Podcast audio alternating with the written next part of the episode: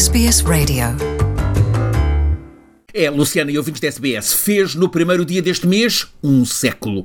1 de fevereiro de 1922. Foi dia de grande frenesim numa tipografia a Darontière, em Dijon, uns 300 quilómetros para sueste de Paris. Não paravam de chegar telegramas, telefonemas. O telefonema, naquele tempo, era manual, uma operação complexa eram mensagens de um escritor irlandês que a todo custo queria garantir que o livro dele, no dia seguinte, estava impresso e disponível em Paris. A editora era uma talentosa americana, Sylvia Beach, proprietária de uma mescla de livraria, biblioteca, bar, que se tornou lendária em Paris, a Shakespeare and Company, frequentada por vanguardas literárias. Ela tinha ousado editar um livro que tinha começado a ser publicado em folhetim, numa revista americana, mas que foi proibido nos Estados Unidos por alegada obscenidade no relato de uma masturbação.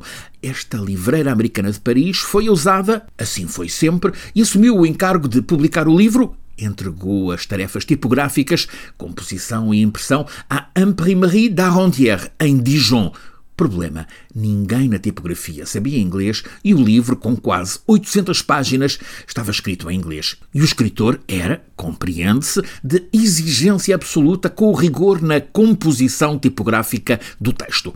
Ele fez emendas e correções sem fim e tudo sob alta pressão, porque o escritor era muito supersticioso e fazia questão de ter o livro publicado e disponível no dia 2 de 2 de 1922. 2, de fevereiro de 22. Ele tinha nascido em 2 de 2, 2 de fevereiro de 1882. E este livro teria de aparecer naquele dia dos 40 anos dele, o 2 de fevereiro de há 100 anos. O tipógrafo da Darontière teve de contratar ajudantes extra para concluir a tarefa dentro do prazo e, de facto, na noite daquele 1 de fevereiro, entregou em mão ao revisor do comboio Expresso da Noite Dijon-Paris um pacote com os primeiros exemplares daquele livro. O comboio chegou pontual à Gare de Lyon, em Paris, às seis da manhã, e àquela hora, ansiosa, lá estava para receber a prodigiosa encomenda a editora e livreira Sylvia Beach,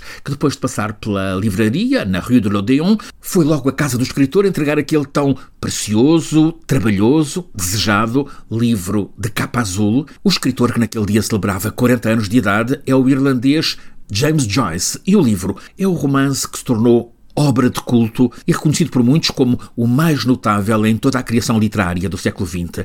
Tem o nome de uma outra obra-prima da antiguidade, a de Homero. Então Homero contou a epopeia do homem no século VIII a.C. ao atravessar o Mediterrâneo, lutando contra bestas, adversidades de todo o tipo, até voltar a casa. Joyce escolheu o mesmo título, Ulisses, para contar a epopeia de um contemporâneo do século XX superar um dia numa cidade, a dele, Dublin, e também voltar a casa. É a caminhada do andrógeno Leopold Bloom e o monólogo interior dele, ao longo de 18 horas, a lutar contra os próprios demónios, tudo contado num labirinto narrativo pensado palavra a palavra e que o escritor Joyce demorou sete anos a escrever. Resultou uma obra-prima complexa, pede leitura e releitura, funda-se o sublime da linguagem escrita e da história. Joyce conta os mais vulgares detalhes em modo que resulta transcendente, ainda que com uma escrita que alguns acusam de impenetrável. No último capítulo, Penélope, Molly Bloom é uma Penélope infiel, coisa que o marido, o nada machista Leopold, assume de modo magnânimo, mas há quem veja no relato obscenidade, até mesmo pornografia. Este Ulisses de Joyce celebra um século de publicação e o impacto continua a ser universal.